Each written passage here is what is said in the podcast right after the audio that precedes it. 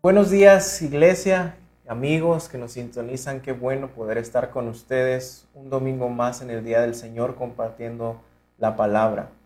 Hoy estaremos terminando nuestra serie acerca del lamento y es nuestra oración que esta serie nos haya podido enseñar e instruir a cómo darle voz a nuestro sufrimiento bíblicamente. Durante las últimas semanas hemos estado estudiando el libro de lamentaciones el profeta Jeremías escribe una serie de poemas de lamento acerca de la situación de eh, destrucción y de sufrimiento de Jerusalén a causa de su pecado. la semana pasada en el capítulo 4 vimos cómo Dios derrama su ira sobre ellos por su idolatría, cómo ellos ven a su gente destruida, a sus líderes humillados, cómo esto es una, había sido una advertencia de parte de Dios que sería una consecuencia a causa de su pecado. Esta semana concluimos con el capítulo 5. Es un capítulo eh, que expresa una oración, una oración por restauración para esta ciudad. El castigo ya había terminado, pero ellos seguían en medio de los escombros en medio de este dolor al ver todo lo que les había sucedido. Y el capítulo 5 vemos esta oración por restauración y el verso clave, la idea central de este texto la encontramos en el verso 21. Estoy leyendo de la nueva eh, traducción viviente NTV. Dice, restauranos, oh Señor, y haz que regresemos a ti. Devuélvenos la alegría que teníamos antes. De nuevo, el castigo ya terminó, pero aún no, han sido restaurados. Y esta es una oración para que Dios los restaure. Ellos se lamentan y oran porque necesitan ser restaurados. Y algo importante es que la voz del poeta ya no está en primera persona singular, sino que a lo largo del capítulo 5 vemos que es en plural. Es el pueblo de Israel orando a Dios por su restauración. Y esta oración la vemos dividida en tres partes, en tres lamentos. Un lamento por su vergüenza, un lamento de confesión y un lamento por misericordia. Y el primero de esos lamentos va del verso 1 al verso 14, lamento por la vergüenza. Acompáñenme a leer, por favor. Señor, recuerda lo que nos ha sucedido. Y de nuevo, el castigo ha terminado, pero ellos siguen viendo esta desolación. Bien, ven las ruinas de la ciudad, ven todo destruido. Ya terminó el castigo, pero no han sido restaurados. Recuerda lo que nos ha sucedido. Mira cómo hemos sido deshonrados. Se entregó nuestra herencia a extraños, nuestras casas a extranjeros. Somos huérfanos sin padre y nuestras madres son viudas. Tenemos que pagar por el agua que bebemos y hasta la leña es costosa. Los que nos persiguen nos pisan los talones. Estamos agotados, pero no encontramos descanso. Nos sometimos a Egipto y a Asiria para conseguir alimentos y así sobrevivir. Nuestros antepasados pecaron, pero no murieron, perdón, pero murieron. Y nosotros sufrimos el castigo que ellos merecían. Los esclavos son ahora nuestros amos, no ha quedado nadie para rescatarnos. Buscamos comida a riesgo de nuestra vida porque la violencia domina el campo. El hambre hizo ennegrecer nuestra piel como si hubiera sido quemada en el horno. Nuestros enemigos violaron a las mujeres de Jerusalén y a las muchachas de las ciudades de Judá. Cuelgan a nuestros príncipes de las manos y tratan a nuestros ancianos con desprecio. Llevan a los jóvenes a trabajar en los molinos y a los niños y los niños tambalean bajo pesadas cargas de leña. Los ancianos ya no sienten, ya no se sientan, perdón, en las puertas de la ciudad. Los jóvenes ya no bailan ni cantan. Desde el verso 1 otra vez entendemos que esta es una oración debido a que está dirigida a Dios Señor, recuerda lo que nos ha sucedido. Mira cómo hemos sido deshonrados. Y esta expresión de, oh Señor, mira, ve lo que está sucediendo, también la encontramos en el capítulo 1. Ellos están pidiendo de que Él vea la vergüenza que ellos están viviendo ahora. Cada línea de estos primeros 14 versos está saturada de la vergüenza del pueblo de Israel a causa de su sufrimiento. Veamos del 2 al 10, están expresando la vergüenza de este revés en la situación política, social y económica de Israel. Se han convertido extranjeros en su propia tierra. Los extranjeros ahora vienen a las casas que ellos mismos construyeron en el verso 2. Son como huérfanos que deben pagar por el agua de los pozos que ellos mismos habían construido, verso 3 y 4. Sus enemigos están ya en medio de ellos porque han tomado posesión de las ciudades que eran de ellos, verso 5. Han sido forzados para huir y sobrevivir y someterse a otras naciones paganas para ver qué pueden comer, verso 6. Y es de alguna manera como se ven hoy los que se llaman los desplazados internos. Estas personas que huyen de su, propio, de su propia ciudad, pero se encuentran todavía dentro de los límites del país, especialmente en Medio Oriente y África. El soldado de más bajo rango en Babilonia ejercía dominio sobre ellos y no había nadie a quien ellos pudieran apelar en medio de esta situación. Se habían convertido en huérfanos, en viudas y en enfermos, totalmente vulnerables, sin nadie que los ayudara y sin ningún lugar a donde podían correr a refugiarse. ¿Puedes percibir la desesperación de esta oración? ¿Puedes percibir de alguna manera la vergüenza que ellos sentían de este revés que había venido sobre ellos? Creo que parte se puede leer en la segunda parte del verso 4. Estamos agotados, pero no encontramos descanso. Y como si esto nos fuera suficiente, este revés económico y social, Vean el verso 11.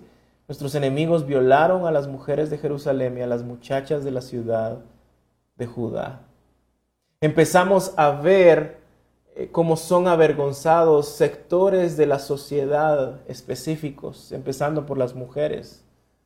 Y esto sigue pasando hoy en África, en Siria, en Irak, las violaciones sistemáticas, y muchos han llamado a estas violaciones sistemáticas que, son como herramientas de guerra para poner vergüenza en la gente, para aterrorizarlos, para avergonzar a las mujeres y aterrorizar a los hombres, a sus esposos que no se someten.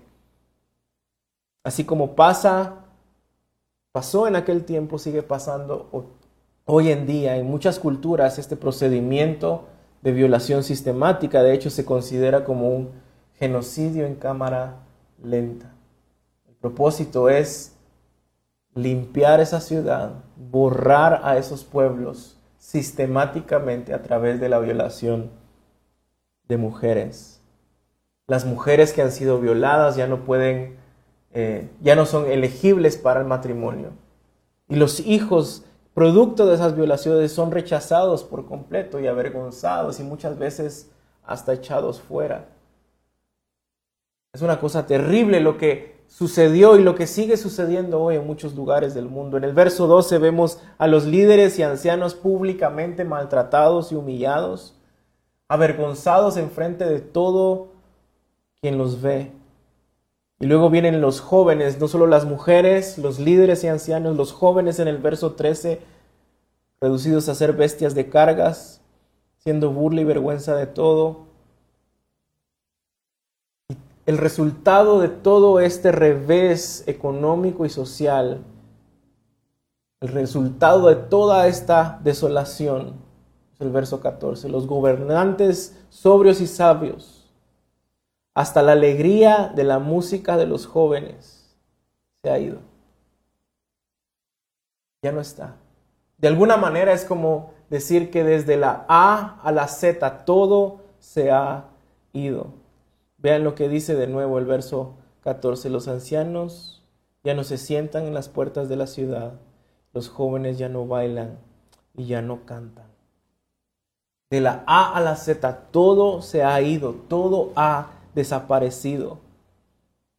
Solo queda el llanto, la desolación, el luto y la vergüenza de este revés. Un revés de quienes habían sido llamados para hacer luz a las naciones, ahora estaban en escombros y en oscuridad. Un revés de quienes habían sido o eran el pueblo escogido de Dios, ahora Dios ya no los cuidaba. Tenían que huir a naciones paganas para buscar refugio. Un revés de quienes habían sido llamados para apartarse de la idolatría, ahora estaban siendo castigados a causa de ella.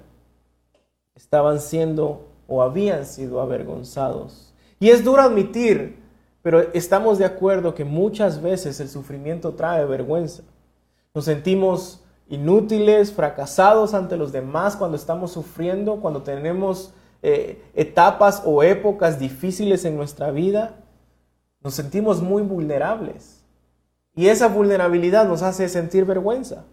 Quisiéramos escondernos de aquellos que no están sufriendo. No queremos la lástima de nadie porque eso nos trae vergüenza. No queremos que vean que estamos sufriendo y en necesidad. Y en muchas ocasiones la vergüenza es merecida. Recordemos, por ejemplo, hace algunos años, eh, la vergüenza que pasaron los líderes políticos de Guatemala, el presidente y ex, ex presidente y ex vicepresidente, por corrupción, por el desfalco de millonario a Guatemala. Públicamente fueron atrapados, públicamente fueron expuestos y fueron avergonzados. Líderes religiosos que han usado su lugar de poder y autoridad para abusar de otros, emocional, sexualmente. Han sido expuestos, han sido avergonzados, han experimentado esa vergüenza por la forma en que se comportaron y por la forma que han tratado a otros desde su posición de poder y autoridad. Algo así más o menos es lo que está explicando el verso 7. Nuestros antepasados pecaron pero murieron y nosotros sufrimos el castigo que ellos merecían. Y déjenme nada más hacer un paréntesis ahí y decir que este no es un texto que apoya la mala enseñanza de las maldiciones generacionales. No tiene nada que ver con esto. Ellos saben que lo que están viviendo es algo que no es al azar, es algo merecido. Ellos habían copiado e incrementado el pecado de sus padres y eso había traído vergüenza. y es lo que vemos hoy. Esa vergüenza pública puede alcanzar hasta los hijos. Y aún más si los hijos o la familia siguen las mismas tendencias de estos líderes o estas personas que son expuestas. Ellos habían copiado y aún incrementado el pecado de sus padres. Habían ignorado y rechazado el mandato de Dios de cuidar de las viudas, de los huérfanos, por años, cosa que hasta los profetas les advirtieron una y otra vez que no hicieran. Y ahora ellos se habían convertido en estas viudas y huérfanos a quien ellos habían ignorado. Era un revés horrible, social, político, económico. Pero otras veces la vergüenza no es merecida. Ninguna mujer merece ser violada. Ningún niño necesita o merece ser maltratado. Estas son cosas que no son merecidas. Ellos no lo merecían, pero la vergüenza estaba en medio de ellos a pesar de eso. Y nosotros sabemos cómo es esto, iglesia, amigos. Cuando alguien que amamos tal vez toma su propia vida y nosotros no podemos hacer nada. Cuando de repente la enfermedad te sorprende. Cuando una enfermedad sorprende a alguien que tú amas. Tal vez cuando un proyecto que has estado levantando y trabajando por factores externos, no por falta de trabajo tuyo, fracasa. Cuando el matrimonio tal vez termine en divorcio y no por falta tuya. No ha sido culpa nuestra que estas cosas sucedan, son factores externos, situaciones externas, pero sentimos la vergüenza de ese sufrimiento. Nos sentimos avergonzados por esas situaciones, pero debemos entender por qué sentimos esa vergüenza. Y es que la vergüenza inunda nuestro sufrimiento y nuestro dolor, porque el sufrimiento al final termina revelando o haciéndonos ver que nosotros no somos lo que creíamos que éramos. No somos los héroes de la historia. No somos inmunes a enfermedades. No somos exitosos en todas las áreas de nuestra vida, no somos los héroes, no somos invencibles. Y esto es lo que el sufrimiento revela en nuestros corazones.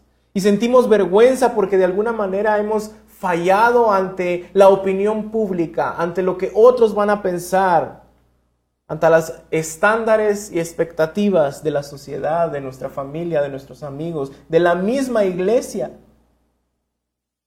Nos sentimos avergonzados públicamente.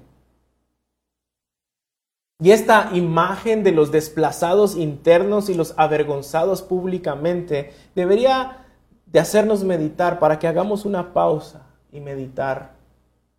Meditar antes de hablar del pobre que su situación está así porque no quiere trabajar, antes de hablar del rico que es quien oprime a todo mundo cuando él está en posiciones de poder, antes de hablar del racismo de otras personas, de los migrantes y refugiados que no tienen necesidad de hacer o no de hacer eh, de no hacer algo, antes de hablar de los malos padres que hay que dejan a sus hijos en las calles, antes de juzgar el clamor por justicia de las minorías que se sienten oprimidas, antes de juzgar el sufrimiento o la razón del sufrimiento de otras personas, debemos de hacer una pausa. Iglesia, antes de hacer teología de todas estas cosas, antes de emitir un juicio sobre estas cosas, recordemos que tú y yo también somos polvo. Que tú y yo no estamos inmunes al sufrimiento. Que tú y yo no somos héroes. Que tú y yo somos polvo. Somos frágiles. Estamos expuestos al sufrimiento, por merecido o inmerecido que éste sea. Sea cual sea la circunstancia, el sufrimiento existe, el sufrimiento es real. Vean hoy a su alrededor cuántas personas están siendo avergonzadas porque están contagiadas con el virus. ¿Cuántas de su familia están siendo avergonzados porque alguien en su familia está contagiado con el virus? ¿Cuántas personas hoy probablemente con vergüenza necesitan salir a pedir comida porque, porque no tienen que comer? y emitimos juicios y hasta pensamientos teológicos por encima de estas situaciones antes de considerar que nosotros también somos polvo y no estamos inmunes al sufrimiento. Que no somos los héroes de la historia, que no somos exitosos en todas las áreas de nuestra vida. Necesitamos hacer una pausa y recordar que si no fuera por la gracia y la misericordia de nuestro Dios, este revés vergonzoso nos podría tocar a nosotros también. En medio de la situación en la que estamos, recordemos las palabras de Dietrich Bonhoeffer que dijo, necesitamos aprender a valorar a las personas menos a la luz de lo que hacen o no hacen y más a la luz de lo que ellos están sufriendo. Hay algo interesante en este clamor por vergüenza en la primera parte del texto. El pueblo de Jerusalén quiere que Dios, eh, no quiere que Dios solamente los vea, quiere que Él recuerde. Otra vez el verso 1, Señor, recuerda lo que ha sucedido. Y este lenguaje, no tenemos mucho tiempo para explicarlo, pero es el mismo lenguaje, las mismas palabras que vemos en Éxodo, Éxodo capítulo 2. Verso 23. Con el paso de los años, el rey de Egipto murió. Los israelitas seguían gimiendo bajo el peso de la esclavitud. Clamaron por ayuda y su clamor subió hasta Dios, quien oyó sus gemidos y se acordó del pacto que había hecho con Abraham, Isaac y Jacob. Dios recordó su pacto. La oración de Israel no es para que Dios recuerde algo que él había olvidado. La oración de Israel está pidiendo que Dios actúe conforme a su pacto y gran misericordia. y esto es interesante, porque ellos han admitido que su sufrimiento viene de mano de Dios, de la mano de Dios. Dios ha actuado, de hecho, conforme a su pacto, porque les había advertido qué sucedería si rompían ese pacto. Y en este capítulo, usando el mismo lenguaje, le están pidiendo que los recuerde como se acordó de ellos en Egipto. Y eso es lo que nos lleva precisamente a la segunda parte de esta oración, un lamento de confesión, versos 15 al 18. Ellos han expresado la vergüenza que sienten ante este revés, ante su situación después del castigo, cómo se encuentran ahora, la vergüenza que eso ha traído a ellos. Y ahora hacen una confesión. Verso 15. La alegría abandonó nuestro corazón, nuestras danzas se convirtieron en luto, cayeron las guirnaldas de nuestra cabeza. Lloren por nosotros porque hemos pecado tenemos el corazón angustiado y cansado, nuestros ojos se nublan por las lágrimas, porque Jerusalén está vacía y desolada. Es un lugar donde merodean los chacales. Estos cuatro versos son increíbles. En vez de culpar a Dios o a alguien más, e, en vez de responder con enojo, con, con resentimiento, en vez de negar a Dios por su situación, ahora el pueblo está confesando que todo el sufrimiento ha venido sobre ellos debido a su pecado. Algo que también vimos en el capítulo 4 la semana pasada. Y si bien todo esto inició con sus padres, ellos no están echándole la culpa a sus padres. Ellos saben que no son víctimas inocentes. Es su pecado y el pecado de las generaciones pasadas el que ha traído esto sobre ellos. Y ahora no pueden escapar de esa culpa y de esa vergüenza que el pecado ha traído sobre ellos. Y es precisamente por esa razón que ya no hay gozo. Que la alegría los abandonó, que sus danzas se volvieron como luto y, y ahora lloran porque su ciudad ha sido desolada. Y lo que hace esto un genuino lamento de confesión no es necesariamente su sufrimiento. Tampoco es su antigua gloria ahora convertida en cenizas. No es necesariamente la consecuencia. No es ese revés social y económico que ha traído vergüenza. Lo que hace esto una oración genuina de lamento, de confesión. Es el hecho que ahora el monte Sinaí, el monte de la presencia de Dios, está desolado. Que el templo que ahora estaba destruido se había convertido en un lugar para animales carroñeros como los chacales. Que el pueblo donde Dios habitaba y quien había escogido para hacer luz, ahora estaba en vergüenza. Y todo esto a causa de su pecado. Y por eso dicen, lloren por nosotros en el verso 16, porque hay tristeza por su pecado, hay angustia por su pecado. No necesariamente por lo que están viviendo, sino por lo que ellos, la ciudad, el templo, el monte representaba de la relación que ellos tenían con el Dios de Israel, con el único y verdadero Dios. Y esa tristeza y ese dolor traen arrepentimiento. Así es como lo vemos, eh, como lo pone Pablo en 2 de Corintios capítulo 7, verso 10. Pues la clase de tristeza que Dios desea que suframos, no nos aleja del pecado y trae como resultado salvación. No hay que lamentarse por esa clase de tristeza, pero la tristeza del mundo, a la cual le falta arrepentimiento, resulta en muerte espiritual. Tan solo miren lo que produjo en ustedes esa tristeza que proviene de Dios.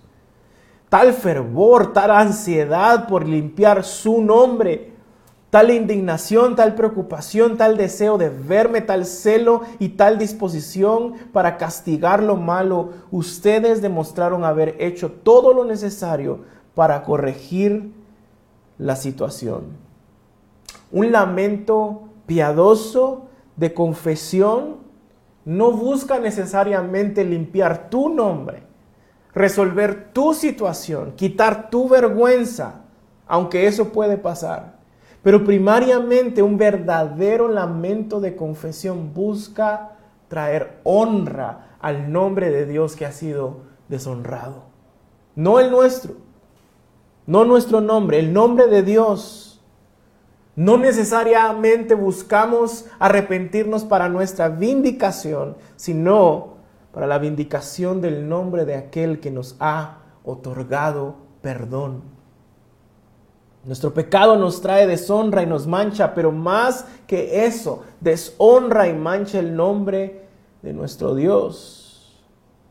¿Qué es lo que hay en tu mente cuando buscas confesar tus pecados y arrepentirte? Que tu cónyuge ya no te vea ni te trate mal.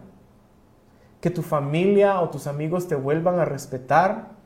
Que la sociedad ya no piense mal de ti que ya no te etiqueten, que ya no te avergüencen, que la iglesia no se entere porque qué vergüenza. Tu pecado te trae tristeza por tu nombre o por la honra y gloria del nombre de tu Dios. Como vimos la semana pasada, si estás en Cristo, entendemos que no todo sufrimiento es debido a tu pecado pero todo sufrimiento sí es debido al pecado. Si Dios ha permitido sufrimiento en tu vida, ¿te ha llevado esto a evaluar tu vida espiritual? ¿Te, va, ¿Te ha llevado tu sufrimiento y vergüenza a considerar tu caminar en el Señor, tu vida en santidad, a confesar tus pecados? No porque sea el sufrimiento y la vergüenza un castigo directo de Dios por tu pecado, pero entendemos que sí es a causa del pecado.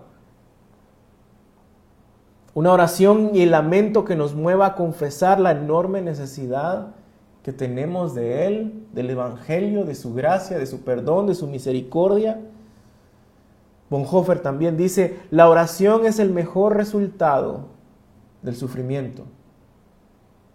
Y así es como termina Lamentaciones con una oración a causa del sufrimiento, una oración poética, un lamento a causa de su pecado. Nosotros sentimos vergüenza debido a la vulnerabilidad de nuestro sufrimiento. Y eso expone precisamente lo que deberíamos de hacer.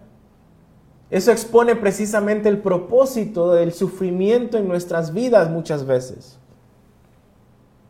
pero hacemos lo contrario. En vez de acercarnos a Dios en oración, nos alejamos de Él, nos alejamos de su iglesia, quedamos resentidos, quedamos dolidos, no queremos saber nada de Él. Iglesia, no permitas que el sufrimiento te aleje de Dios. No permitas que el sufrimiento te haga cuestionar a Dios. No permitas que el sufrimiento te aleje del pueblo de Dios. Medita si el sufrimiento y la vergüenza a causa de tu sufrimiento no es una buena oportunidad para confesar tus pecados y acercarte a Dios y buscar a Dios. Permite que tu sufrimiento se convierta en una oración piadosa de lamento a Dios, de confesión de pecados. Iglesia, piensen en esto. ¿Hay alguna forma en que tú pudieras hoy mejorar tu situación?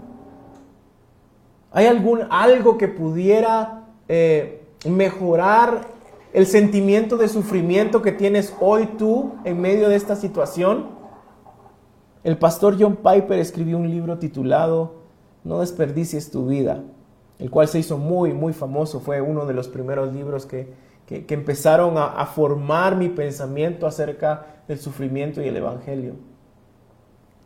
Luego sacaron secuelas y sermones de esto, no desperdicies tu juventud, no desperdicies tu púlpito, pero hubo uno que él escribió que se llama No desperdicies tu cáncer. Y, y, no minimiza para nada ni hace trivial el dolor de vivir esta horrible enfermedad. Pero el punto central de Piper es que nosotros, hay cosas que nosotros no vamos a aprender hasta que lleguemos al final de nuestra autosuficiencia. Y el sentimiento, el sufrimiento es precisamente la herramienta de Dios para llevarnos a ese punto, a entender que no somos autosuficientes, que no podemos ser independientes, que no podemos vivir y estar sin Dios y sin su pueblo. Recordemos también la frase famosa de C.S. Lewis, Dios nos susurra en nuestros placeres, nos habla en nuestra conciencia, pero grita en nuestro dolor. El dolor es el megáfono para despertar a un mundo sordo. ¿Estás escuchando? ¿Estás poniendo atención en medio de tu sufrimiento al propósito de este? ¿A, dónde tienes que correr y, y de quién te tienes que sostener?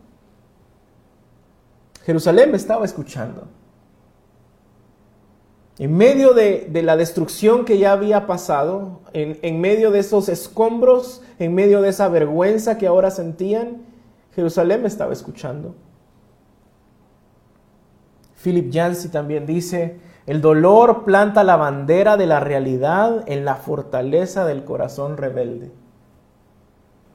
¿Será que mucho de nuestro sufrimiento hoy podemos relacionarlo con el pecado del mundo, con nuestro pecado y el pecado de nuestros hermanos y correr hoy a Dios en humildad. Pero muchas veces es todo lo contrario a lo que hacemos. Nos ponemos más rebeldes. No queremos saber nada de Dios, no queremos saber nada de su iglesia. Porque pensamos que Dios nos está haciendo sufrir o permite la vergüenza en nuestra vida porque no nos ama, porque no nos quiere, cuando es todo lo contrario. Es la herramienta que Él está usando para que despiertes, para que escuches y para que entiendas que solo en Él podemos estar seguros. Que estás buscando tu dependencia, tu seguridad, tu felicidad, tu paz en la creación y no en Él. Y el sufrimiento es el megáfono que Él usa para hacernos escuchar y ver esta realidad. Nosotros no fuimos creados para ser independientes, para ser autónomos. Fuimos creados para ser dependientes de Dios. Que Él sea la fuente de nuestra paz, de nuestro gozo, de nuestra seguridad, de nuestro placer. Y ojo, también dependientes de nuestros hermanos para ver la mano de Dios sosteniéndonos a través de ellos. Pero ¿cuántos de nosotros no hemos dicho o, sentido vergüenza de pedir ayuda a nuestros hermanos porque qué van a decir? Yo soy autosuficiente, yo, yo, yo no debería de estar necesitando. Y se nos hace tan fácil ayudar a otros, pero tan difícil por nuestro orgullo y nuestra falta de entendimiento de lo que Dios quiere hacer y mostrarnos en medio del sufrimiento que su iglesia, que nosotros somos sus manos, sus pies, sus ojos. Y que Dios dejó a la iglesia precisamente para eso, para ayudarnos los unos a los otros, para llevar las cargas de los unos de los otros, para llorar con los que lloran. No somos independientes, no somos autosuficientes. Y debemos de entender la bendición que es para nuestra alma el aprender a lamentarnos y confesar nuestra dependencia de Dios y de nuestros hermanos. Lamentarnos para que en medio de nuestra confesión Dios extienda misericordia. Pasamos de la vergüenza a la confesión y ahora un lamento por misericordia. Versos 19 al 22. Pero Señor, tú estás, tú serás, perdón, el mismo para siempre. Tu trono continúa de generación en generación. Esta transición del verso 19 es sumamente enfática y importante. Recuerden, el, monte de Sión, el monte de la presencia de Dios está desolado, el templo está destruido, es, eh, Jerusalén ahora es casa de chacales, pero seguramente, seguramente el pueblo de Dios recordó las palabras de Salomón al inaugurar ese templo que ahora estaba destruido y era casa de chacales. En Primera de Reyes 8, 27, pero ¿es realmente posible que Dios habite en la tierra? Ni siquiera los cielos más altos pueden contenerte, mucho menos este templo que he construido. En el verso 19 vemos esta transición enfática e importante y hermosa, una confesión hermosa del pueblo de Israel. Tú estás donde siempre has estado. Tú estás sentado en tu trono Tú tienes el control, tú eres soberano, tú estás en donde siempre has estado y en donde siempre estarás. Sentado en un trono que no podrá ser destruido jamás, en un trono que durará para siempre y nadie puede cambiar eso, ni siquiera Babilonia. Porque ojo, esto era también un mensaje para Babilonia. Nos han destruido por completo. La ciudad está desolada. El templo, el monte están desolados y destruidos, pero su trono no está destruido. Nuestro Dios sigue estando en control. Nuestro Dios sigue reinando desde su trono. Y ellos sabían que Dios había usado a Babilonia para juzgarlos por su pecado. Pero Babilonia no está en control. A pesar de que Babilonia era el martillo, Dios era la mano que usaba ese martillo. Esta transición, esta confesión del verso 19 es importante. Él está sentado en su trono, nada puede moverlo, nada puede sorprenderlo, nada sale de su control. Dios está soberanamente reinando sobre todas las cosas. ¿Pensamos así en medio de nuestras situaciones difíciles? en medio del dolor o lo difícil que puede verse el panorama, en, medio incluso de esta situación que estamos viviendo. Puedes, puedes afirmar en tu corazón que Dios está sentado en su trono, que Él está en control, que Él es soberano, que Él está controlando todo lo que ha pasado, que nada lo sorprende. El virus no está en control. El gobierno no está en control. Las élites políticas eh, no están en control, las, las élites de poder económico mundial no están en control, el diablo no está en control, tú y yo no estamos en control. Dios es quien está desde su trono controlando todas las cosas soberanamente. El verso 19 es una transición importante porque la esperanza de Israel y así en el hecho de que Dios sigue reinando y que esa situación que estaban pasando no estaba fuera del plan y del control de Dios. Luego vienen preguntas en el verso 20. ¿Por qué sigues olvidándonos? ¿Por qué nos has abandonado tanto tiempo? Y estas son las últimas preguntas de un libro lleno de preguntas. Dios no les ha dado respuestas en ese momento en medio de esa tensión, en medio de esa confusión, en medio de tener correcta su teología de que Dios está en control, de que lo que están viviendo es a causa del pecado, siguen confundidos, siguen dolidos. ¿Por qué sigues olvidándonos? ¿Por qué nos has abandonado tanto tiempo? Dios reina, Dios está en control, pero nos sentimos olvidados y nos sentimos abandonados. ¿Cómo reaccionas tú cuando esa tensión entre tu teología y tu situación chocan? ¿Cambiamos entonces nuestra teología? Bueno, Dios realmente no está en control. Eh, Dios, eh, a Dios no le interesan estas trivialidades de la tierra y terminamos haciendo a un Dios tan pequeño. He escuchado a muchos afirmar que Cosas como Él realmente no quiso que esto sucediera. Necesitamos orar para devolverle el control a Dios como si alguna vez Él lo hubiera perdido.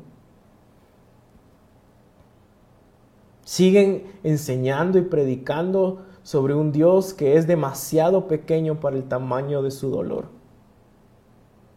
¿Qué haces cuando la realidad de tu sufrimiento choca con tu teología. No puedes cambiar tu teología.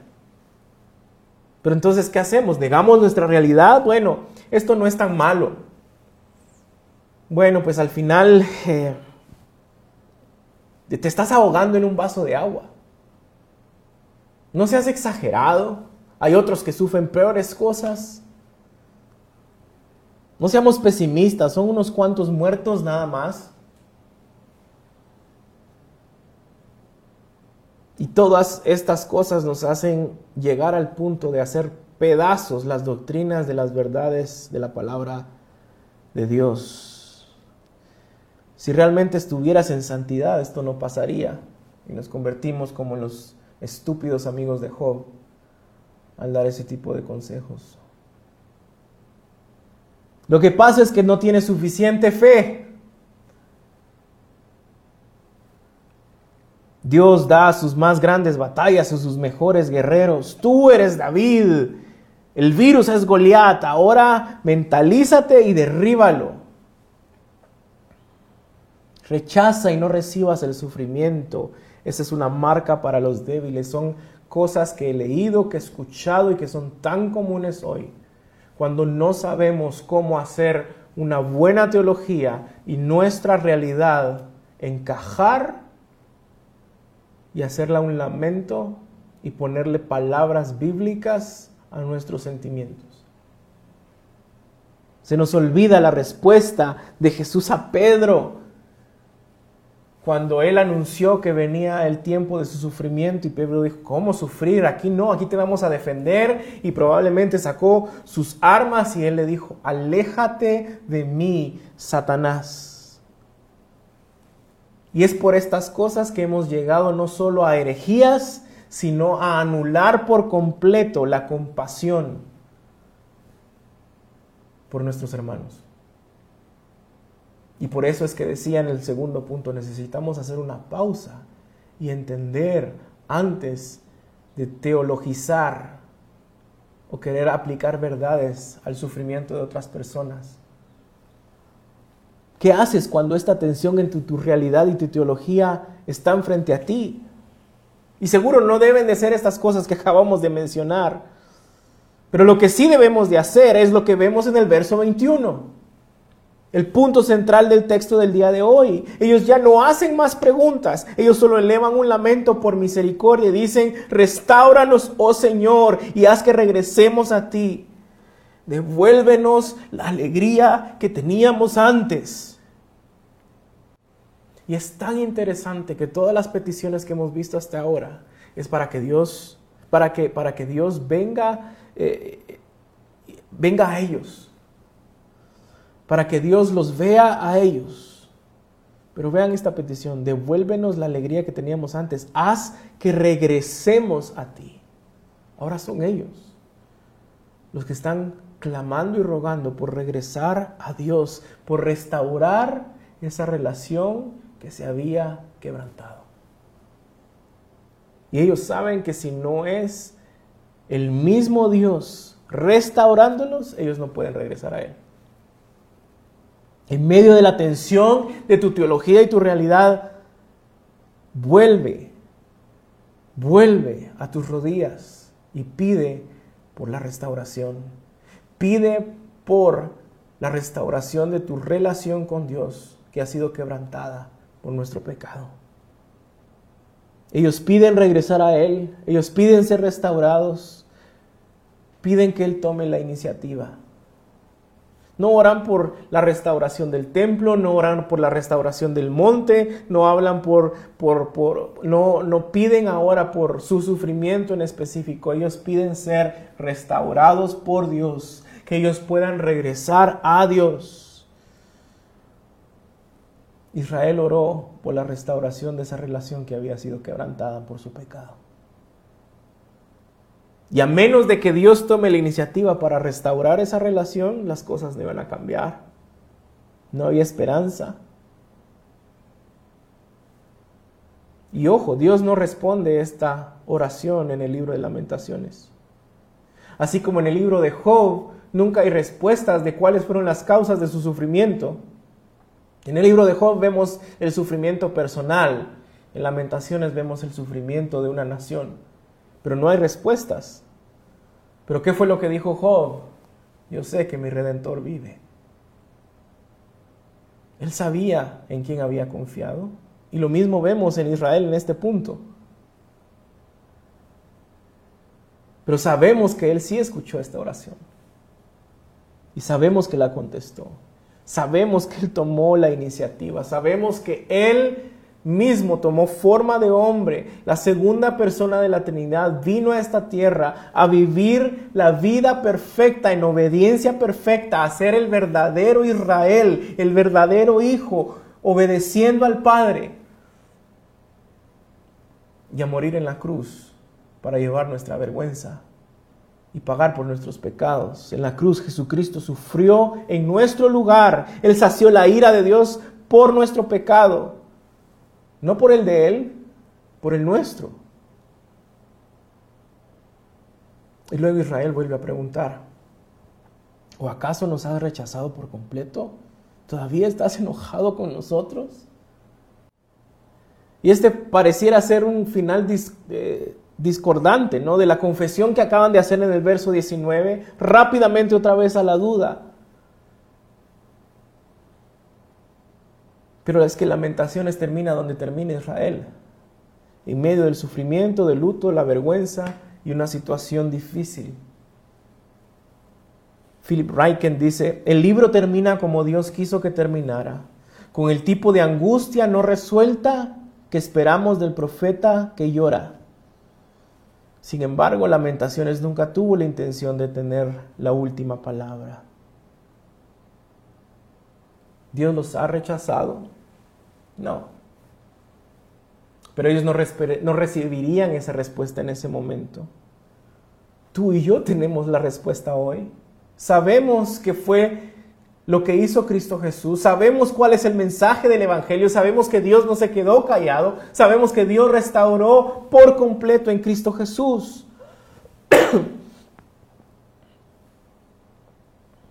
Iglesia, Dios hoy sigue tomando la iniciativa. El hecho de que tú estés escuchando este mensaje es prueba de ello. El hecho de que tú conozcas el mensaje claramente del Evangelio es prueba de ello. Ese Evangelio que dice que son las buenas nuevas de que Dios en su soberanía te escogió a ti desde antes de la fundación del mundo y a través del poder de su Espíritu Santo te llamó, te sedujo y tú pudiste en fe creer en Jesucristo y recibir su justicia y ser adoptado a su familia y estar siendo santificado día a día para un día ser glorificados. En medio de tu, tu, situación, por muy dura que sea, Él nos da la gracia día a día de recordar ese mensaje y de poder arrepentirnos, de poder orar por la restauración de nuestro corazón en Cristo Jesús. Amigos, probablemente si tú no eres cristiano, no conoces o no entiendes por completo el mensaje del Evangelio. Pero estoy seguro de que sí conoces el sufrimiento. Y estoy seguro que hay muchas dudas. Recientemente leía la columna de una persona que se confiesa atea y al final de su columna decía, ya no entiendo, ya no sé qué hacer, ya no, ya no sé en dónde buscar. Todo esto no hace sentido. Y estoy seguro que muchas veces te has preguntado, ¿y dónde está Dios en medio de todo esto? Acá es donde está Dios. Y esta es una oración que tú puedes hacer el día de hoy. No necesitas levantar tu mano ni poner tu mano en la pantalla. Simplemente pídele a Dios que te devuelva a Él, que restaure la relación quebrantada por el pecado que tú puedes tener con Él hoy, que te conceda arrepentimiento y fe en Cristo Jesús. Esa es una oración que Él siempre contesta. Y te pido que si estás haciendo esa oración puedas acercarte a alguien, a, alguien cristiano, a tal vez a alguien que te ha invitado a ver este mensaje y que le preguntes, cómo se vive la vida cristiana, qué implica la vida cristiana. Esta es una oración que todos nosotros hoy necesitamos entender. Si estamos en Cristo, si no somos cristianos. Y para terminar, iglesia, amigos, entendamos en qué tiempos estamos viviendo. Dios no prometió que no habría sufrimiento, de hecho prometió que el sufrimiento vendría, que nosotros seríamos parte de sus sufrimientos, pero que Él estaría con nosotros. Israel no sabía que su sufrimiento era solo una imagen del verdadero Israel que iba a sufrir por el pecado. Ellos no sabían que el regreso del exilio solo sería una imagen del verdadero retorno que nosotros necesitamos de muerte a vida. Nosotros ahora sabemos lo que ellos no sabían, pero nosotros también nos encontramos donde ellos se encuentran, en situaciones difíciles de sufrimiento que traen vergüenza a nuestro corazón, que aplastan nuestra alma. Hoy, como muchos teólogos lo han descrito, nosotros nos encontramos del otro lado de esa agonía del Viernes Santo. Estamos en el sábado, en ese lugar de silencio en donde hay tensión, dolor. Pero sabemos que el domingo de resurrección viene. Sabemos que en este sábado, en esta vida hay dolor, hay sufrimiento, y no se ha ido a pesar de que Jesús ya resucitó. Y, no queremos ignorar o trivializar el dolor, pero tampoco ignoramos nuestra teología. El domingo de resurrección viene. Y viene el día en donde Él, con voz de arcángel y trompeta de Dios, descenderá del cielo. Y nosotros seremos juntamente con Él resucitados en ese día, domingo de resurrección.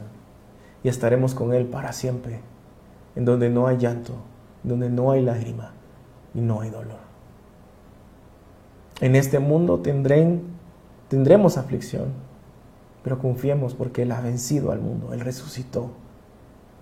Y en este sábado esperemos con ansias ese domingo de resurrección, cuando Él regrese a restaurar por completo todas las cosas.